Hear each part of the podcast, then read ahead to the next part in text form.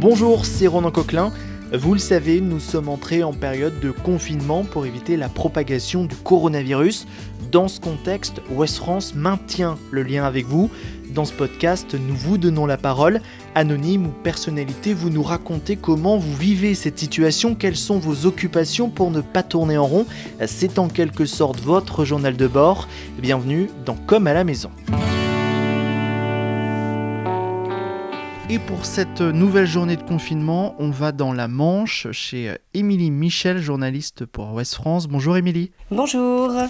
Alors dites-nous, où êtes-vous euh, confiné Alors nous, on est dans notre maison qui est située euh, à Saint-Pierre-Tarentaine. C'est un petit village d'environ 400 habitants dans le bocage euh, virois, dans le Calvados, donc entre Vire et Caen, et qui fait partie de la commune de Soulèvre en bocage. Voilà, on est chez nous. Vous êtes combien à la maison? Alors nous, on est quatre, euh, deux adultes, mon mari et moi, et puis deux enfants. Un petit garçon qui a 5 ans et qui est en grande section, et notre grande fille qui a 7 ans et demi et qui est en CE1. Et puis on a un chat. Et depuis euh, la fenêtre de euh, chez vous, on voit un peu si les consignes sont respectées dehors ou pas? Voilà, nous on habite dans un tout petit village, donc euh, il est toujours assez calme hein, d'ordinaire, puisque l'école n'est pas dans ce village-là, il n'y a pas de commerce. Mais on voit effectivement qu'il n'y a, pas, a pas grand monde. Hein.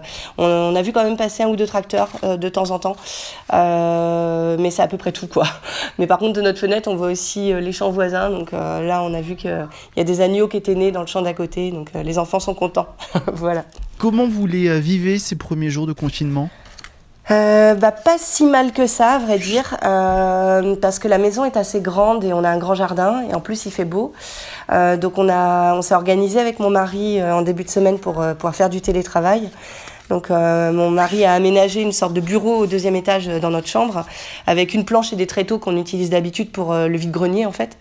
Et moi je travaille sur la table de la salle à manger au rez-de-chaussée et quand nous on travaille, les enfants sont dans leur chambre au premier étage. Donc ça se goupille pas trop mal.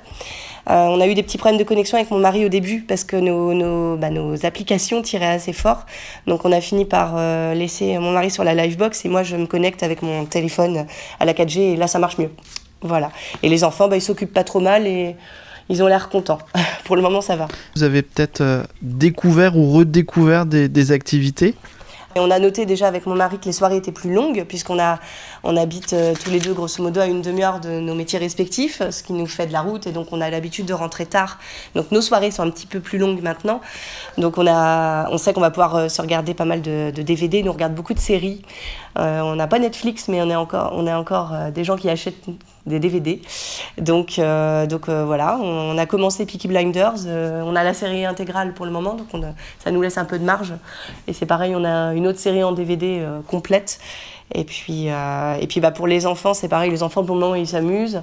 on a essayé, je leur ai proposé de faire des thèmes pour l'école à la maison pour que ça soit un peu plus ludique. Donc ils ont fait toute une liste de thèmes. Hier on a bossé sur les dinosaures et ils étaient super contents.